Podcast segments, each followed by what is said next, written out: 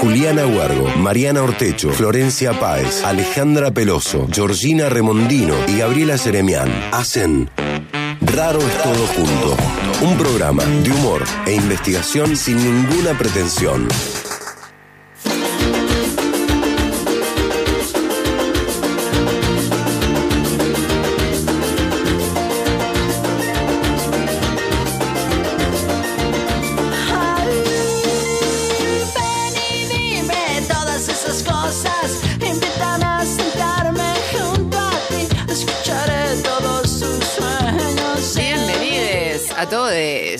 Esto es Raro es todo junto, el programa de investigación con cero pretensión.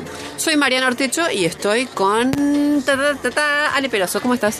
Todo bien, muy bien. Buenas tardes para todos. Me da, me da envidia verte así en mangas de camisa, como dicen en las películas. Está en, en chompa, como dicen acá en Córdoba. ¿En Córdoba es En chompa? ¿Chompa con P? No, con B. Con B. Chomba. Pucha, ahí pierde un poco de fuerza la palabra. Tenés el chompa. Chompa. Me encanta a mí toda esa cosa cordobesa. Chompa. La chompa. Bueno, Gaby Jeremian, ¿cómo estás? Bien, muy bien. No hiciste la pausa. No, no, y le di envión, yo tenía pensado Oh. hacerle el acelere. Pero te dije que por una cuestión de cábala tenías que hacer un, no. una pausa, un delay. No, me olvidé. Estaba pensando en lo de la chompa. Lo de la chompa. Porque decía, viste, nosotros somos. Yo tengo con el, con el poncho. Estoy Estás abri- abrigadita como yo.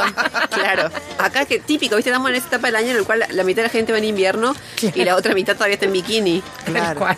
Y la gente con onda que va en bikini con botas. Sí, a mí me pasa eso, ahí la Flax va a poder aportar su mirada de especialista con respecto a los zapatos, me pasa eso. ¿Qué cosa? ¿Cuándo No. se empieza a usar Y es que sandalia? ¿Cuándo se de empieza? media estación. Lo que pasa es que acá no se incorporan. Las sandalias para mí ya están Gracias guardadas. que tengo dos pares y vos querés. No importa, pero podés tener una sandalia y un zapato de media estación. El zapato de media estación va todo el año. Pará, ¿y cuál es el de media estación?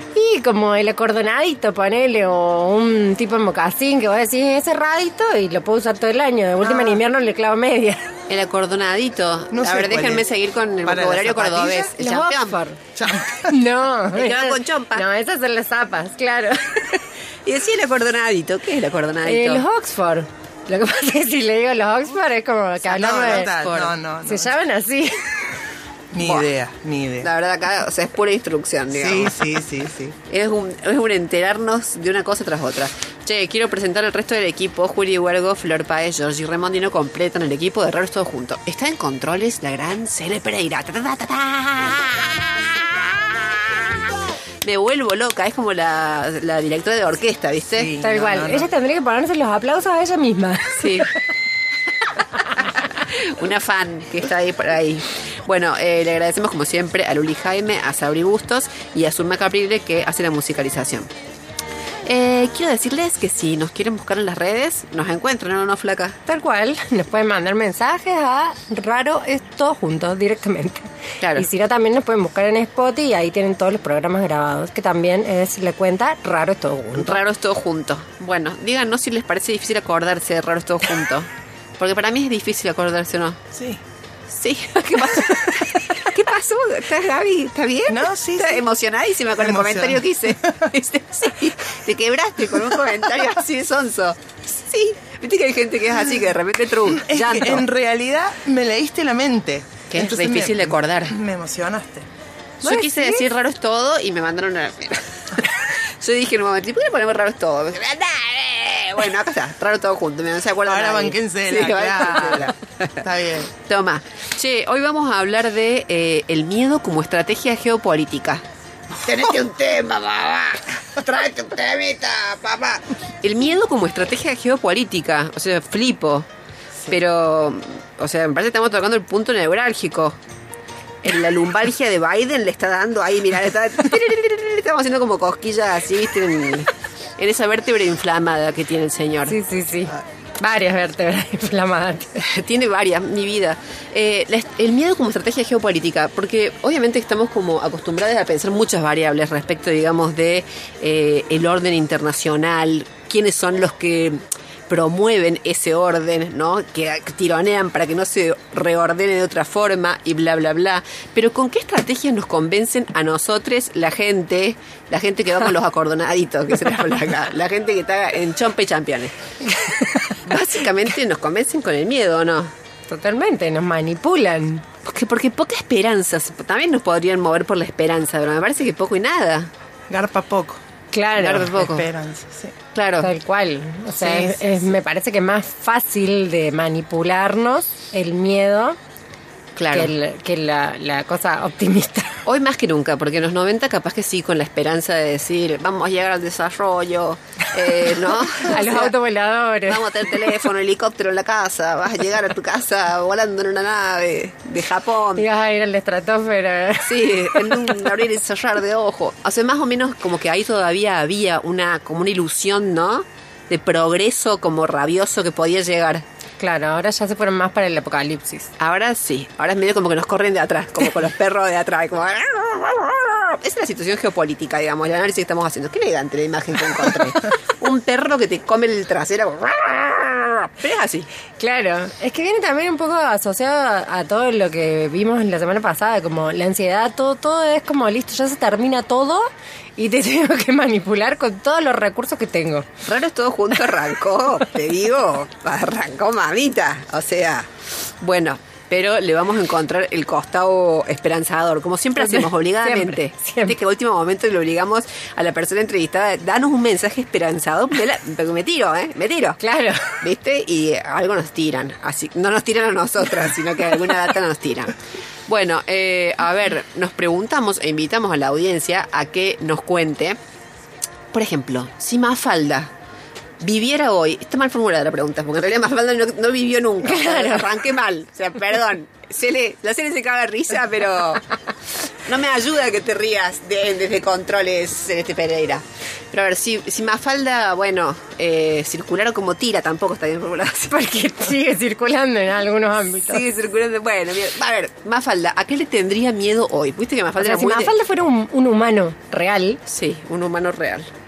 Bueno, no, ese o tampoco. está sea, bien. no, claro, si fuera un humano. Porque un humano irreal también me dejaste de cara. en que. A ver, porque este Mafalda era muy de me da miedo el mundo, la guerra, la pobreza, la manipulación mediática, era muy estaba muy Mafalda como Sí, no, le tenía un rollo que nos dejó a varios. Sí, Mafalda también, o sea, era muy raro todo junto. Ah, claro, a varios nos mandó terapia. Sí, claro. Bueno, ¿a qué le tendría miedo hoy? Que nos digan, ¿viste? ¿Qué sería? Capaz que alguien dice es lo mismo, es lo mismo, dice alguien. Y bueno, vale. Sí, obvio, es que sí. A ver, claramente no es que habría cambiado, pero seguramente alguna cosa nueva habría incorporado. Yo creo que sí. Porque bueno, a lo largo del programa vamos a ir tratando como de entender esto, digamos, cuál es el eje de ese miedo, y cómo cambia a lo largo del tiempo, ¿no es cierto? Si es que cambia, vamos a, a escuchar una columna del gran Juan Bagni, ya lo vamos a presentar, nuestro columnista que comienza hoy con nosotras.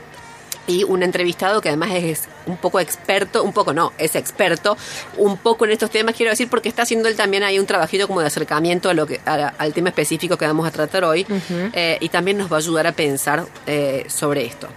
Nosotras decíamos, capaz que uno de los miedos fundantes es el miedo al otro, Sí. ¿no? Sí, pero, perdón, mandemos mensajitos para Sí. que respondan la consigna. Dale, ¿a qué teléfono? Exacto. que Ah, qué bien que me digan, o sea, Stop. stop, decí teléfono, Mariana. Toma dos, toma dos. Yo levanté el teléfono. Yo hice así. Es verdad. Claro. Los no. oyentes no me ven, pero No, pero quiero decir algo, y se le, te pongo por testigo. No se entiende cuando vos estás en radio y alguien te empieza a hacer mímica. Eso no, no tendría que ser legal. Porque Gabriela Jeremian hace mucho eso, ¿viste? Te empieza, incluso habla, Sí, habla y hace, ah, ah, mueve como una obra. Claro. gesticulo, gesticulo, sí, sí. No quiere interrumpir. No quiere inter, pero interrumpe. Vis- Visualmente, o sea, te distrae Ah, que. Dios, no me dejan ser. Bueno, la audiencia se tiene que comunicar al Bien. 351 Sí, 30 77 354. perfecto. O ¿verdad? a nuestra cuenta de Instagram, ¿sí? Arroba raros todo junto, para responder esta consigna. Si Mafalda existiera hoy, ¿a qué le tendría miedo del mundo? Perfecto. Ah, perfecto. Claro, no, se zarpen, zarpen con extraterrestres, nada de eso. Bueno, Yo, vos sabés que cuando pensé la consigna, pensé en ET. ¿de verdad? Pero te juro, porque era como una contradicción de esa rareza del mundo de los extraterrestres, un temor, viste, construido. Y la película es como que. ¿Vos le tenés miedo a los con- extraterrestres? Acá A los terrestres le tengo. Claro. A los, extraterrestres no. No, a mí, yo querría que me llevaran, por ejemplo, directamente. Yo, claro, me entrego. yo también. Es como lo, lo que hablamos el año pasado de los agujeros negros. Ante lo desconocido, Uy, prefiero. No, Cele, que después yo me cago de risa ahora, pero la noche la paso como una mierda. No, yo prefiero conocer lo desconocido a lo malo conocido. Ese refrán de malo cono- mejor malo conocido que bueno por conocer, no, no estoy de acuerdo. No entiendo qué quiere decir. O sea, ¿le tenés miedo a los extraterrestres o no? Madre No. No. no. No, ah. Si viene uno, vos, O sea- ¡eh, acá, amigo! Sí, no tengo problema. ¿Y sabes qué te creo? Porque sos así. Si la flaca tiene una personalidad así. O sea, como aparezca Alf, la flaca le salta encima, ¿entendés? Sociabilicemos. Sí, y te haces amiga. Todo bajo tierra y la flaca ahí tomando- chupándose una birra con Alf. Es cierto. Bueno, manda, manden mensajes. Sí, me estoy yendo mucho por la rama. No, no, para nada. Hiciste el dibujo de ramas en el aire, hiciste ramas. y la tijereta, ¿sabes? Sí. Corta, corta. Eh, bueno, si, partici- si participan, cuando manden respuesta a la consigna, tienen que poner los tres últimos números del- de su DNI, el nombre, Sí. y van a participar por los premios que tenemos siempre con nuestra consigna, que son las dos cajas de pastas Julios a elección, que encuentran eh, la- el Instagram ¿sí? de, la, de la fábrica de pastas en eh, arroba Julios Pasta. Sí. ¿sí? Después tenemos también eh, un 2x1 para asistir a la obra La Casa de los Caballos, estudios sobre la muerte y la pérdida de las cosas Sí, que dicen en el Cuenco. Teatro. Sí. Sí. Eh, pueden ver la cartelera completa del Cuenco en elcuencoteatro.com. Sí, y siempre te vas contenta. Del cuenco te vas contente. Sí. Y por último, la fábrica de plantas, como siempre, nos regala el primer encuentro gratis para un taller de cultivo de cannabis, ¿sí? Que se dictará de abril a noviembre, el último jueves de cada mes, Bien. ¿sí? Perfecto. Bueno, Muy bien. un combo que está buenísimo, ¿eh? Sí, sí. Participando y nos cuentan a qué creen que le tendría miedo Mafalda hoy, del mundo. Aclarando. Bueno, eh, decía, como que me parece que lo que estructura un poco todo es eso del miedo al otro. Y, tiene- y- y como que nos remontamos, te diría, como, no voy a decir al origen de los tiempos. O al origen de la humanidad, como suelen decir, que me pongo loca cuando escucho eso. ¿Cuál es la humanidad? Si no conocemos ni una décima parte de la humanidad. Me- a mí me, me hace muy mal, me pone muy triste la gente ¿viste? que dice la humanidad. La humanidad como la gente. Eh, la gente Es como, sí, Sí. como esa cosa generalizada de... Claro, o sea, acá de qué podemos hablar. Claramente podemos hablar, por lo menos yo creo, del miedo al otro desde la época colonial hasta esta parte, digamos, ¿no? Como esa, el signo. Tal cual. Un signo, digamos, claro de la modernidad ha sido ese miedo al otro que obviamente se infundió mucho eh, a través, por ejemplo, en América, el miedo al indio. O sea, a los- al negro, ¿no es cierto? Al africano. Claro, o sea, determinadas características étnicas que nunca entendí, digamos, por qué se construyeron desde esa perspectiva. O sea, porque eh, lo hablábamos hoy de Sí. por qué no el miedo al, al rubio, Claro. al, al que tiene las características que a veces, no sé, nadie, nadie dice, no, me dan miedo los rubios y blanquitos de ojos azules. Nadie dice eso. O sea, yo nunca he escuchado No. a nadie, pero es como, claro, una construcción de al que tiene determinada tez, al que tiene determinadas características étnicas, le tengo miedo, pero no, los rubios de ojos azules son... Claro, de hecho está asociado a la belleza incluso. ¿Se acuerdan cuando hicieron La Bella y la Bestia? Que la bestia tenía ojos azules. Y decían, no está tan mal. como, que ver, o sea. O sea, era como forzar tanto las cosas. Pero bueno, claro, si uno lo piensa al revés, es como más bien, había que justificar argumentalmente la empresa de colonialidad Claro. con la idea de que existían seres que eh, eran depositarios de una serie de atributos éticos y estéticos, o sea, que tienen que ver con su conducta, con su... No es lo mismo, pero digamos, un moral y un, y un aspecto que era absolutamente deleznable, ¿no es cierto? Claro. Que nadie quería, digamos, tener cerca. Por eso digo, en el caso de los africanos, los negros, eh, los indios, comillas, cuando digo los indios comillas no es que estoy refiriéndome como una comunidad, porque indios comillas parece que estoy diciendo indios cherokees, digo indios comillas, entre Claro. comillas, ¿no? Eh, los musulmanes, etcétera. Ese, toda esa suerte, mala suerte desde el punto de vista eurocentrado, de otros de la civilización, ¿no? Eh, pero creo que efectivamente, digamos, tiene que ver con, con ese querer justificar la empresa de, la empresa de colonialidad. Es curioso que esto también se da como en todas las direcciones. O sea, te quiero decir, en algún momento yo creo que en América funcionó, y de hecho que sigue funcionando en gran medida, este miedo, por ejemplo, respecto de lo indígena, eh, a que no el no te contagie, no te contagie ciertos hábitos. Estoy diciendo cosas absolutamente eh, horribles, ¿no es cierto? Pero que uno puede ver hoy como características, digamos, de un modelo de cultura, lamentablemente de nuestro modelo de cultura. Pero también hay otro miedo que es hoy el de eh, que no me quite el trabajo, ese otro inmigrante. En Claro. el caso de Argentina, respecto de peruanos, bolivianos, esto es triste, pero es, digamos, uno lo escucha un montón. Sí, lo cual no sé, bastante ridículo. Claro, pero digo, se da también al revés, está clarísimo, ¿no es cierto? Es lo que le sucede a la gente Sí, de Sudamérica en, Sí. en España. O sea, se replica en distintas direcciones y a diferentes escalas, digamos. Esto es Claro. así.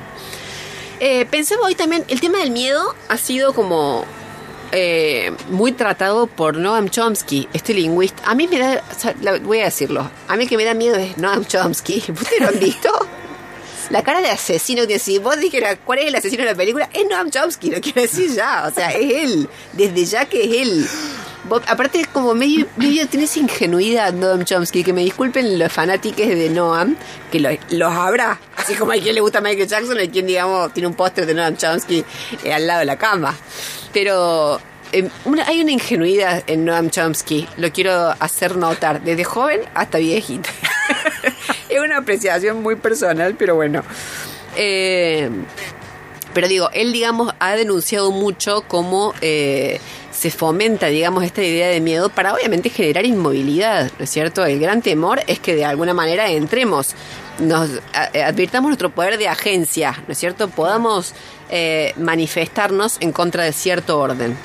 Eh, mira, este mensajito ahí. Hola chicas de raro, es todo junto. Interesante la consigna de hoy.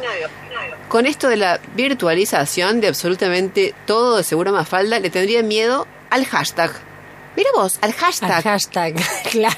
O sea, como que, como la viralización, digamos, de los mensajes. Sí, el hashtag, claro. ¿Sería así? Sí, o, o la, la, mm, como la conducción. Viste que es lo típico que vos usas en las redes, el hashtag para onda, bueno, busco una cosa más general y uso un hashtag para, Sí. porque no conozco lo, lo particular, como a que se vuelva como más masivo. No conozco mucho los hashtags porque yo sigo solamente todos los hashtags de Mirta Legrand. Eso es cierto, o sea, yo, yo todos esos. Hashtag carajo mierda, hashtag. es cierto. Yo lo sigo de tan bárbaro que también quiero tomar nota. Bueno. Che, otra cosa, este miedo obviamente se infunde a través de ciertas estructuras de sentido que son las famosas estructuras narrativas, ¿no? Algo súper estudiado por la crítica literaria, por la dramaturgia, cómo se nos construyen, digamos, en diferentes tipos de discursos, en diferentes géneros, en diferentes ámbitos, siempre el sentido, en el marco de nuestra cultura, no vamos a decir la humanidad, no vamos a decir eso, ni apunte pistola, en el marco de nuestra cultura, en estructuras narrativas, que básicamente consisten en un sujeto, que puede ser individual o colectivo, deseando un objeto de deseo. ¿Qué te quiero decir? Suponte, el pueblo norteamericano, en la figura, como algo colectivo, en la figura individual de hoy, Joe Biden, en algún otro momento, cualquier otro presidente, supongamos, como deseando la democratización del resto del mundo. ¿No? Esa, eso, esa disposición entre sujeto y objeto de deseo es lo que delinea la estructura narrativa. A lo que le aparecen oponentes, ¿no es cierto? Como obstáculos Sí. que serían, suponte, los tiranos, los malos hábitos, las culturas deleznables que, de las que hablábamos recién, ¿no es cierto? Sí. Esas narrativas obviamente que viajan, o digamos, nos llegan permanentemente a través de los informativos, pero también nos llegan a través de las series, ¿no? Sí. A través Sí, de la la ficción. industria, claro, de la industria cinematográfica. de la industria cinematográfica. Sí. Bueno, justamente de este punto es del que vamos a estar hablando con nuestro invitado en un ratico. Pero, si quieren, vamos a escuchar la columna eh, de Juan Bagni, que es nuestro columnista, que también estaría bueno contar un poquito a la gente quién es Juan Bagni. Juan Bagni, eh, su columna la presentamos nosotros y los otros. Sí. Eh, Juan Bagni es eh, doctor en Relaciones Internacionales, docente investigador de la Universidad Nacional de Córdoba y de CONICET. Sí. Sí, tiene su lugar de trabajo de como investigador en el Centro de Estudios Avanzados y en el Centro de Investigaciones y Estudios sobre Cultura y Sociedad, ambas de la UNC. Buenísimo. Bueno, Juan además es un tipo que siempre está dispuesto como a ayudarnos a pensar un poco esto que, que se vuelve inaccesible un montón de veces, que es la cuestión de las relaciones internacionales. Y es súper claro Sí. explicándolo. Sí, es súper claro, súper ameno. Es como, Juan, contame otra. Sí, dale". sí, sí. O sea, ¿viste? Al revés lo que te pasa con los noticieros que decís, cuando Claro, no un nada especialista. que dice. Bueno, no, Juan es lo opuesto. Eh, Cele, ¿lo podemos escuchar a Juan? A ver qué nos dice. Raro es todo junto, porque la ciencia también tiene risas. Bueno, desde mi lugar como, como investigador vinculado a las temáticas del mundo árabe islámico, eh, quisiera señalar en primera instancia de que se trata de un tema eh, mm, particularmente vinculado a esta región y particularmente vinculado a eh, las imágenes y representaciones que tenemos sobre el otro árabe musulmán y sobre todo eh, con respecto a la ejecución de políticas públicas que afectan a este escenario o que han afectado a este escenario.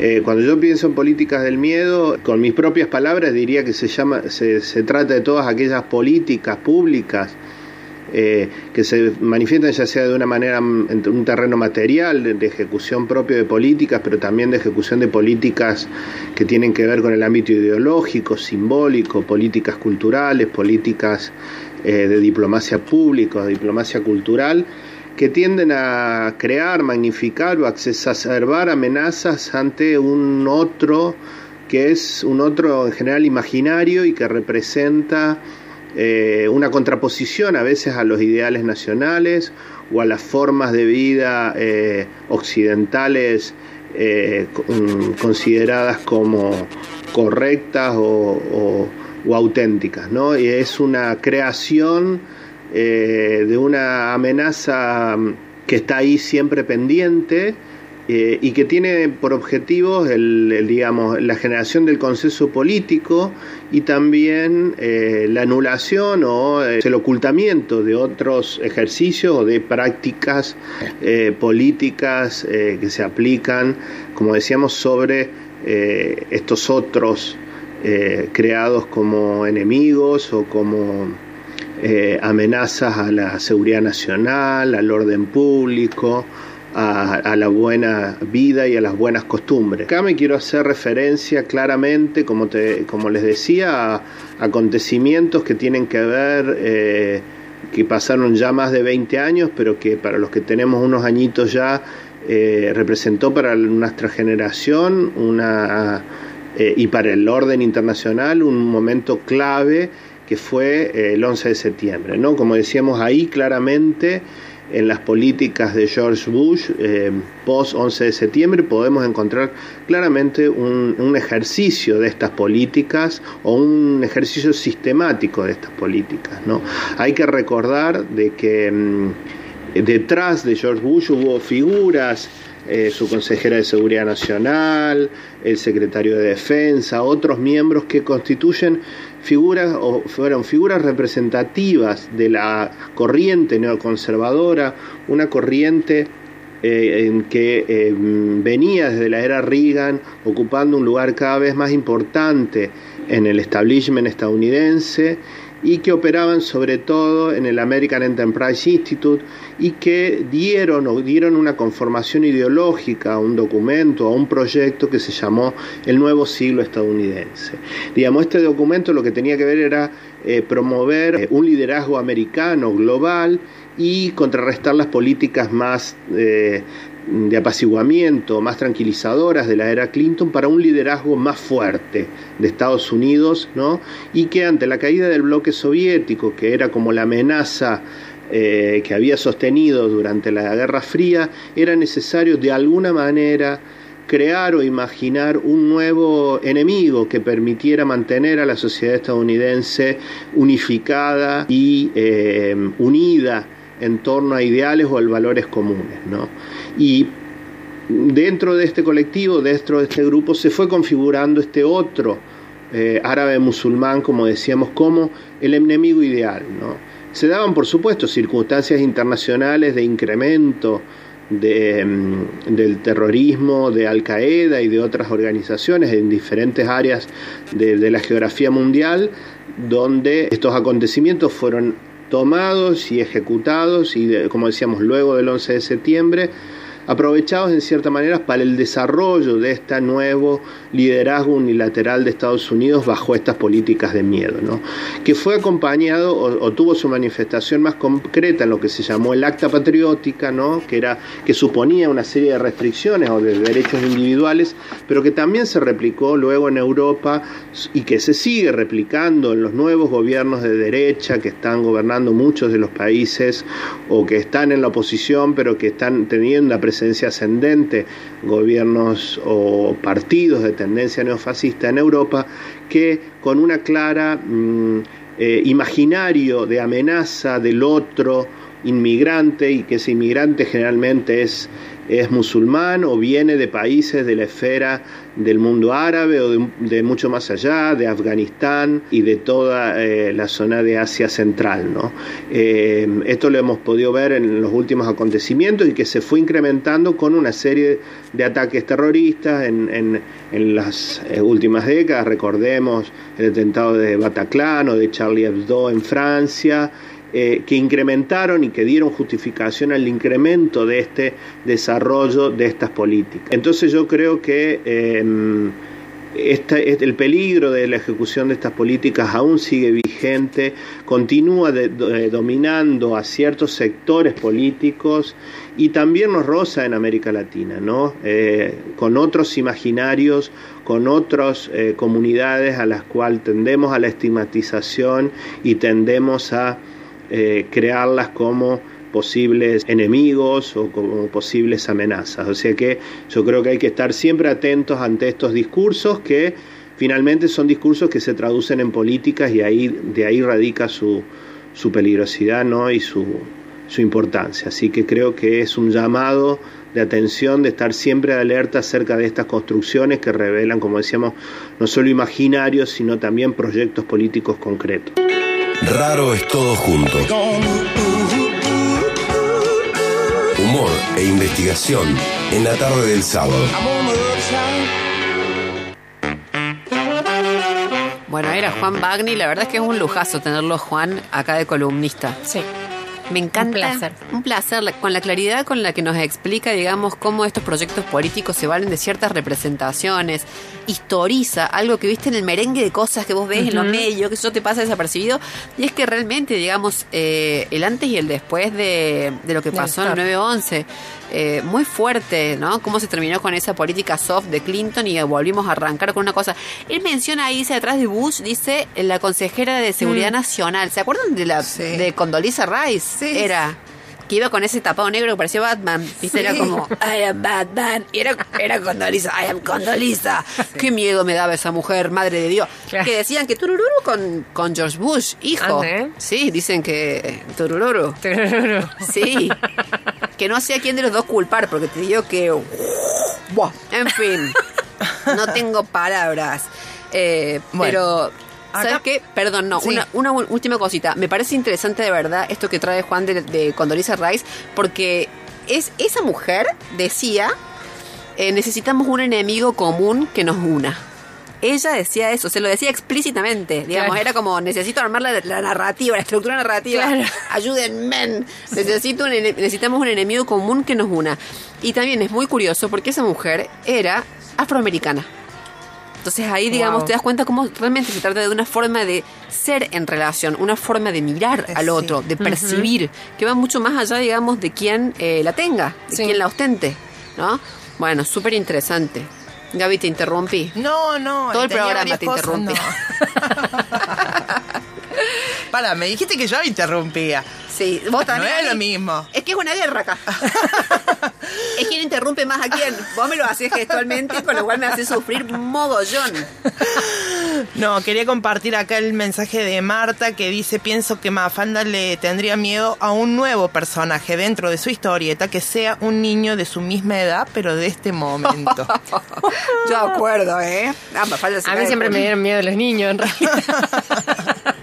Claro, muy bueno, me gusta. Y después eh, María dice, bueno, que tengan linda tardecita, me gusta la temática del programa, Mafalda le tendría miedo hoy al negacionismo, ¿no creen? Podría ser. Tremendo, totalmente Sí. sí. Bueno, queridas, eh, recordamos que estamos recibiendo mensajetes que nos cuenten a qué creen que le tendría miedo Mafalda hoy. Porque hablamos de el miedo como estrategia geopolítica.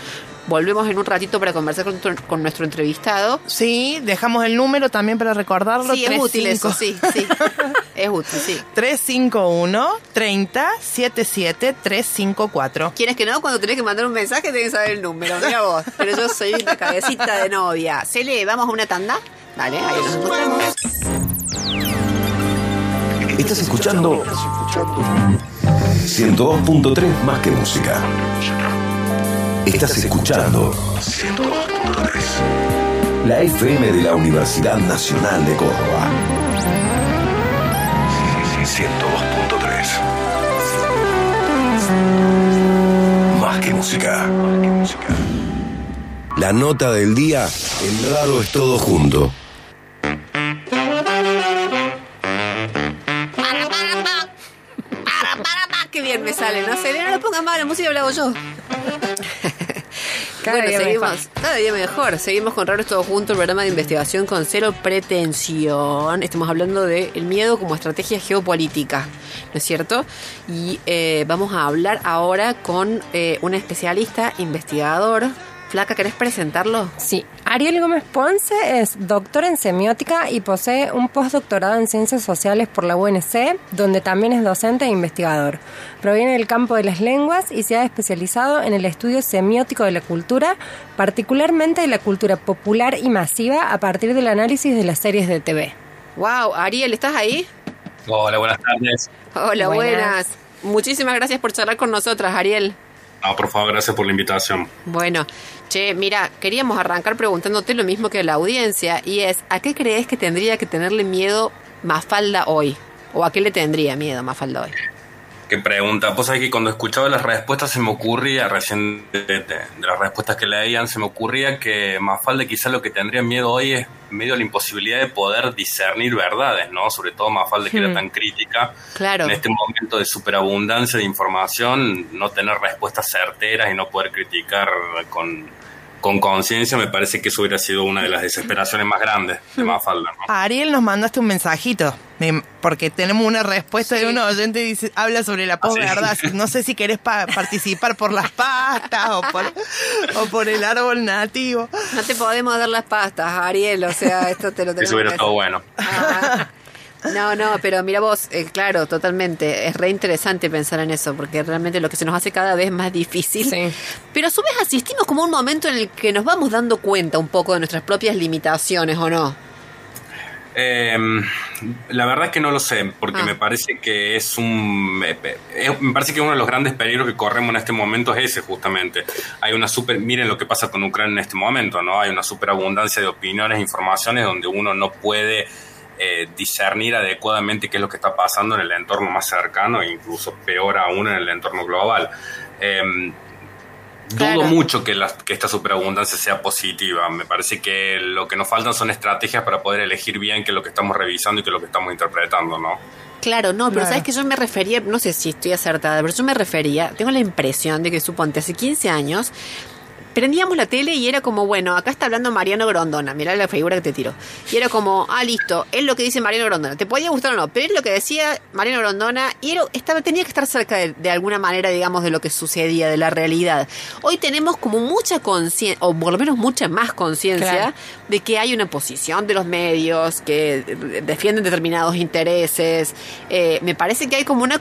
En ese sentido, digo, que creo, creo que advertimos cada vez más nuestras propias limitaciones, por lo menos para recibir información.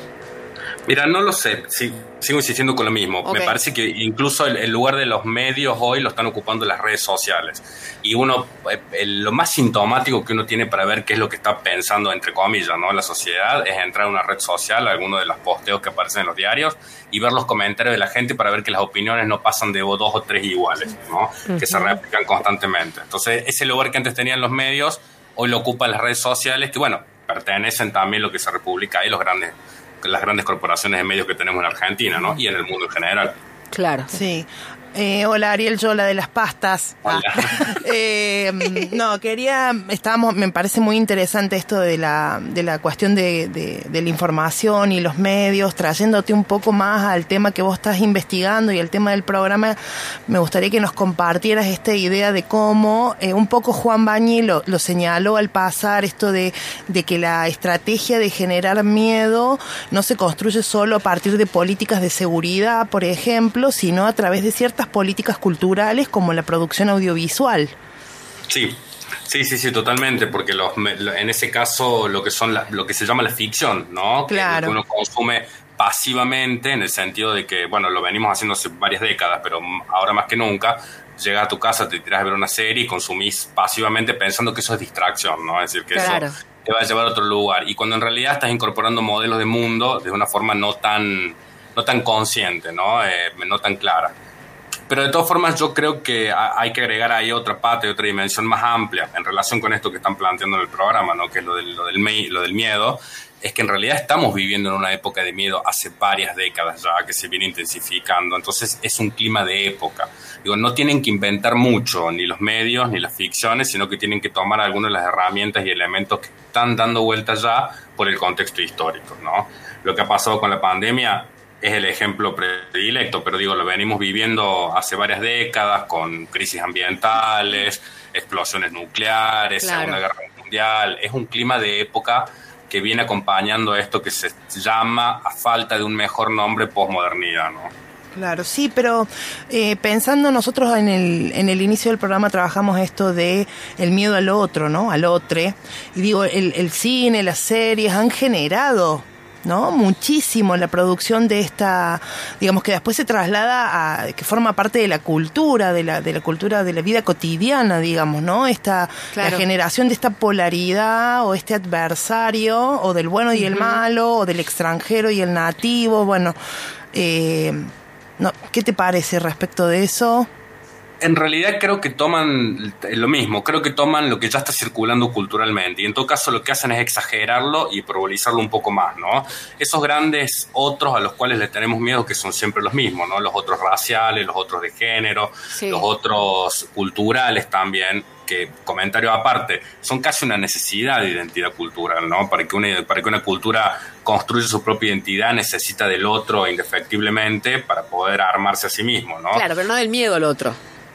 Pero no del miedo al otro. No, pero incluso claro. también el miedo al otro funciona antropológicamente como una suerte de control, ¿no? Es decir, hasta dónde avanzo con respecto al otro, como la vergüenza funciona internamente. Sí, además uno podría, qué sé yo, no sé, hipotetizar el psicoanálisis, supongo que lo habrá hecho, suponte, ¿por qué tanto miedo al otro en la cultura occidental? ¿Habrá alguna culpa ahí de venida miedo?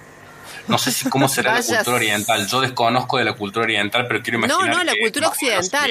Dije oriental, no, quiero decir la cultura occidental. No, no, no, La sí, sí, cultura... digo, no sé si es una, una, una Ah. constante nuestra o una constante casi antropológica universal. ¿Lo del miedo ¿no? al otro? El miedo al otro, sí. Y que siempre se replica con el mismo patrón. Y en el caso Es de América, uno- uno, en el caso de América precolombina, uno ve otra cosa, digamos. Totalmente, totalmente. Hoy porque en O sea, realidad lo que tenemos no. principalmente como fábrica es el mercado estadounidense. Claro. En realidad Estados Unidos lo que hace es generar una fórmula más o menos similar de qué es lo que tiene que tener el otro, vestirse diferente, hablar diferente, Claro. comportarse diferente y le cambia el rostro. El negro, el árabe, el musulmán, la mujer, eh, va Claro. modificando el rostro, pero la esencia es casi la misma, digamos, ¿no? Claro. ¿Sabes Sí, qué? había- Sí, sí, sí, sí, sí, no, no termina tu idea, sí. No, que habían dicho algo antes que me parecía bien interesante para rescatar, que en esto de la construcción del miedo al otro, no están solamente estos otros grandes otros, ¿no? Eh, eh, raciales, de género, de cultura, sino también el otro interno cotidiano, ¿no? Es decir, aquel otro con el que se convive en el seno, en el seno diario, ¿no? Incluso en nuestro propio medio local nosotros lo tenemos. El vecino, el que se viste diferente, el que digo, la cuestión, por ejemplo, de clase en Córdoba es muy importante para generar el miedo al otro, Claro. que tiene una pilcha distinta, por ejemplo.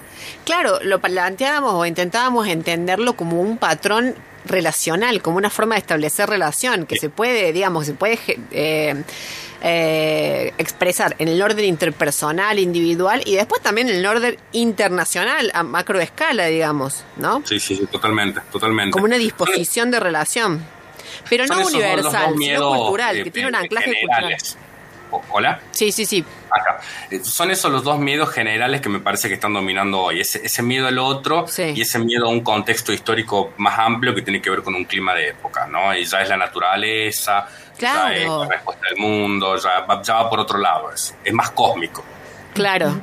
Bueno, vos sabés que esto que estamos charlando de alguna manera eh, va sobre otra cuestión que queríamos conversar con vos y es la del problema de la intencionalidad. Cuando uno habla, viste, del miedo como estrategia geopolítica, ahí nomás lo que piensa es, bueno, ¿quiénes son esos señores grisáceos que se friegan las manos en la sombra diciendo, bueno, vamos a generar esta estrategia? se caga de risa la Cele, pero se le puede existir esa gente, no te rías. Ay, recambiar. recambiar y culpabilizar. Ah. No, pero quiero decir, uno tiende a pensar en que hay una intencionalidad, que hay grupos de poder que sin duda digamos que los hay y que promueven ciertas representaciones para fomentar determinadas cosas. Pero más allá de eso, también tiene que ver como con una dinámica, ¿no? Como que ya no, no responde solamente, digamos, a lo que se orquesta desde ciertos sectores, sino que ya es como una forma de movernos entre nosotros. Sí, sí, en el, en el orden político es muy posible que esos, esos pequeños temores que circulan socialmente se canalicen y se amplíen con ciertas orientaciones y fines políticos. Claro. En el caso de la ficción me parece que va por otro lado, porque la ficción está atravesada por el mercado. Entonces ahí lo que tenés son dos o tres cabezas vivas que saben captar ese Claro. clima de época y exacerbarlo para ofrecerlo como motivo de mercado vendible. Por ejemplo, el zombie, ¿no? Digo, aprovechar esos pequeños temores, convertirlos y mezclarlos y hacer un gran, una gran orquesta de mercado, un gran producto de mercado que puedas vender. Ahí la lógica es otra, es otra perversidad, digamos, cultural, ¿no? Claro, total. ¿Sabes qué pensaba? Eh, no sé si vos viste The Crown. Sí. No sé si la audiencia vio The Crown, que es la serie esta de Netflix sobre la corona británica. En ese caso, viste, no solamente, digamos, se trata de cómo representan, digamos, ciertos lugares, sino de unas omisiones gravísimas. Te muestran de todo, hasta lo que hacen los perretes de la reina, viste, o sea, cuántas veces van al baño los perros de la reina. Te muestran todo, menos, digamos, todo lo que hizo Gran Bretaña en el resto del mundo. O sea, toda esa dimensión, digamos, de verdad sangrienta, cruel, obviamente colonial, está totalmente eh, ausente. No sé si coincidís. Sí, pero por a- a ver, hay, hay que tener dos cuen- en cuenta dos cosas ahí. Ajá. La primera es que eh, si cuando las cuando las series y las películas en general, lo que es la cultura masiva hoy, ¿no? Hace las críticas que, que uno esperaría encontrar, terminan siendo botones decorativos simplemente para ser políticamente correctas. ¿no? Por ejemplo. es muy difícil que una serie sea netamente feminista. Está capitalizando cuestiones de mercado y la está aplicando, ¿no? Pasa lo mismo acá con el colonialismo. Y la segunda es que esa serie en particular está apuntando a otro público porque está demostrando otro de los grandes intereses que hay hoy, que es la construcción de la celebridad, ¿no?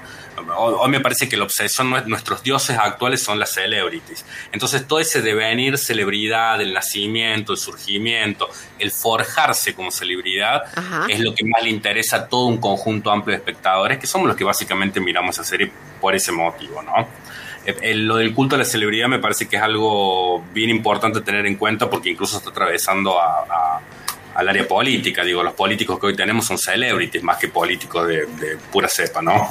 Sí. sí, Ay, sí. a- a- em, Ariel, ahí pensaba en algo que quizás leí tuyo, que de alguna manera se vincula a esto que estás diciendo, que es le- con Evita, ¿no? Sí, claro. Claro, toman el área, de, digamos, la- todas estas mujeres poderosas que se construyen y pienso en, en The Crown pasa un poco y pasa también en House of Cards, ¿no? Con el personaje de estas mujeres poderosas que, eh, que de alguna forma se masculinizan en cuanto a su comportamiento, por más de que físicamente sean muy femeninas, toman mucho del imaginario que circula de Evita, pero del imaginario que construye Estados Unidos, ¿no? Que es el imaginario de la Evita más política, más eh, rapaz en cuanto a su movimiento, lo que, lo que muestra el musical de Madonna, por ejemplo, ¿no? Claro. Esa, esa trepadora que llega políticamente por tal o cual motivo, que está lejos del imaginario que nosotros tenemos acá en Argentina, ¿no? Eh, sí, es una mezcla de la, es la mujer en el rol de la política, tiene que ser sumamente frívola, tiene que perder todas las características que hacen propiamente a la mujer, la familia, el amor, el, el- el ideal amoroso y demás cuestiones, la maternidad, incluso resignar la maternidad eh, en pos de eh, sostenerse en el poder. Eso es recontra estereotipado, eso aparece en casi todas las series, te diría. Claro. ¿Sabes que charlábamos también, Ariel, sobre... Bueno, no charlábamos, en realidad lo comenté yo, nadie me dio bola, pero no importa, el margen. no, ¿sabes qué? Eh, me acordaba de... No miren, no miren hacia arriba, ¿viste? Sí, la, la peli. Eh, a mí me quedé, yo me quedé espantada porque, digamos, por un lado es como que realmente nos muestra a los actores, digamos, sociales de poder. No están. O sea, es como que es un, un multimillonario excéntrico, cuando obviamente, digamos, uno sabe que no son esos, digamos, los poderes económicos que traccionan nada. Eh, ¿Viste? Justamente son, más bien creo que lo que muestran es el típico multimillonario celebrity, que es el que uno ve en, lo- en los medios, no sé, Elon Musk, Jeff Bezos, bla, pero los verdaderos grupos de poder están totalmente ausentes. Y lo segundo es que me parece gravísimo que pone la ciencia en el lugar de la objetividad, una idea más que ingenua a esta altura del partido. O sea, justamente, mirá dónde, mirá dónde nos llevaste, ciencia. Y, este, y, esta película con total ingenuidad, digamos, promueve eso. En, ese, en esos términos, digamos, de representación, me quedaba pensando, no sé qué opinión te merece a vos lo que hizo la peli.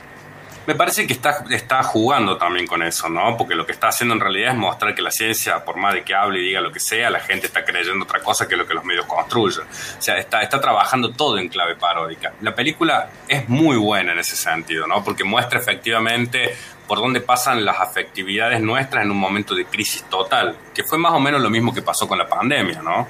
Es decir, por más discursos científicos que, saliesen y por más recomendaciones, lo que más le importaba a uno era el meme que iba a compartir a la tarde mientras estaba en cuarentena. Entonces, eh, es muy... Es, es un fiel reflejo realmente de lo que pasó en los últimos años, aunque el contexto sea otro y el acontecimiento apocalíptico también sea otro, ¿no? Eh, eh, es más o menos lo que decía al principio, son climas de época que están captando, ¿no? Y respuestas sociales muy previsibles porque estamos bastante estereotipados también en cuanto a la forma en la que reaccionamos a estas situaciones holocáusticas, si se quiere. Bien, bueno, Ariel, la verdad es que da como para abrirse la birra y seguir charlando. No sé si, no sé si bebés, pero es lo que correspondería hacer acá.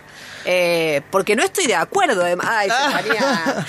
No, eh, decirte que la verdad muchísimas gracias por charlar y por ponerte así a, a pensar con nosotras en este marco que es un poco limitado, pero que está bueno también. Así que gracias No. mil.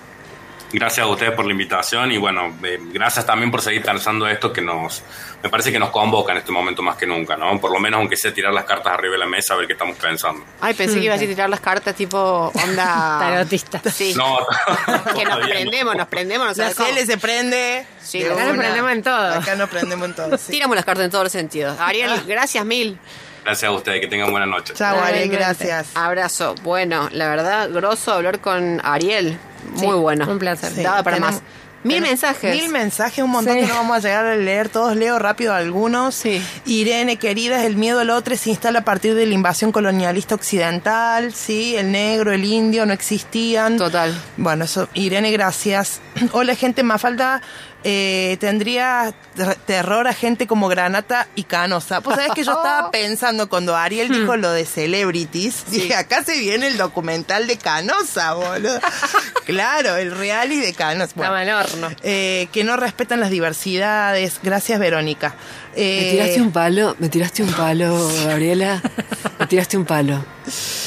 Juan, ya, ya- ya leí el de Juan, que era relacionado a la- al miedo a la posverdad. Sí. Sí, eh, propongo que como miedo para Mafalda las fake news, ¿sí? Y el consecuente de- descreimiento o desconfianza.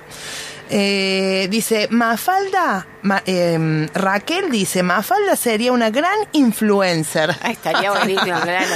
Pero es tan pura y tan crítica que tendría miedo a tanta fake news. Pero sería genial tener un influencer como ese y no como los que hay. Sí. Sería Sí. tremendo. Bueno, la verdad es que muchísimas gracias a la audiencia. Se han pasado con todos los mensajes y nos han hecho pensar un montón. Agradecemos muchísimo. Tenemos ganadores. Sí, de- Verónica 686 es la ganadora. Perfecto. Las Ay, me- las ¡Qué entradas. susto me diste, Celeste! ¡Madre de Dios! Casi paso para el otro lado. ¿No se asustaron ustedes? ¿Qué pasó? Un festejo, pero madre mía. Un festejo que te Festejo hace pasar al otro mundo. Se llevan las pastas, las entradas, el Eh. curso de cannabis. Te llevas todo, Verónica. ¿Qué más quieres? Ya, o sea, y además no podemos darte.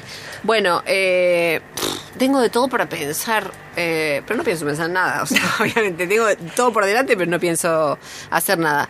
¿Alguna conclusión que quieran sacar? No, solamente decirle a la audiencia que el sábado que viene Sí. también vamos a seguir con un poco Sí. con esta temática que tocó Ariel, que tocamos nosotras, Sí. digamos, cuando tiramos las cartas sobre la mesa. Sí. ¿Cuál es Gaby, Este, el tema? ¿Lo tengo que decir o es Ah, vos querés suspenso? que generar suspenso. Perfecto, listo, suspenso. No, no, pero es mejor decirlo. Bueno, lo Acá somos ansiosos, venimos el, La co- el sábado pasado. La construcción mediática de la realidad. De la Cómo- realidad. Cómo funcionan los medios y cómo nos hacen construir eh, ciertas creencias. A mí me interesaba de Ariel un poco esto, eh, que creo que también funciona para la construcción mediática de la realidad, y es que Ariel ponía el campo de las series y lo que las series y las y las producciones audiovisuales eh, producen, eh, surge, emerge en una cul- marco de una cultura que es ¿no? No, no es que son series extraterrestres y que nos imponen Claro, así claro. llegan y de la nada. Que recogen Hay- lo que circula, Claro, digamos, hay, hay tiene- dinámicas culturales, sociales que están funcionando y que, y que la industria recoge y sabe, digamos, sabe sintetizar excelentemente, ¿no? Claro. Entonces, bueno, también ahí pensar la construcción que los medios hacen de la realidad, esto de las informaciones, todo es muy interesante. Buenísimo. Y quiero decir una cosa. El sábado que viene va a ser construcción mediática de la realidad, o sea, cómo los medios construyen realidad. Y el otro sábado, y ahí te juro que yo vengo con un babero, vengo con, vengo con cuchillo y tenedor, porque es cómo la ciencia construye realidad. Porque también, sabes, así yo sí, así yo sí, así yo hago el programa, así sí, querida, con una perspectiva crítica que también nos miren nosotros como científicos, que realmente puede hacer un mea culpa. Así sí. Tal bueno. cual. Ale Peroso, gracias. Así no, así sí. Hoy me discute otra Mirta. ¿Qué carajo? Así no. ¿Así? Sí. Cele Pereira, gracias mil, te quiero. Y Gaby Jeremian, te adoro. Nos vemos a la audiencia, muchísimas gracias. A Ale Peloso, lo acabo de mencionar. ¿Ves? Me está haciendo señas. Me dice, No, pero- Me está, mira vos cómo ella. Es que a ella le querés, a ella la adorás y a mí nada. Gracias. Listo, ¿sabes qué? Me voy a tomar una birra sola ahora. Te odio, Gabriela Jeremian. Mira los problemas que me trajiste. Uy, uy, me das miedo. Mira cómo cerramos raro todos juntos, con la miel. Bueno, querides, audiencia, muchísimas gracias. Nos encontramos el próximo sábado a las 19 horas. Adiós. my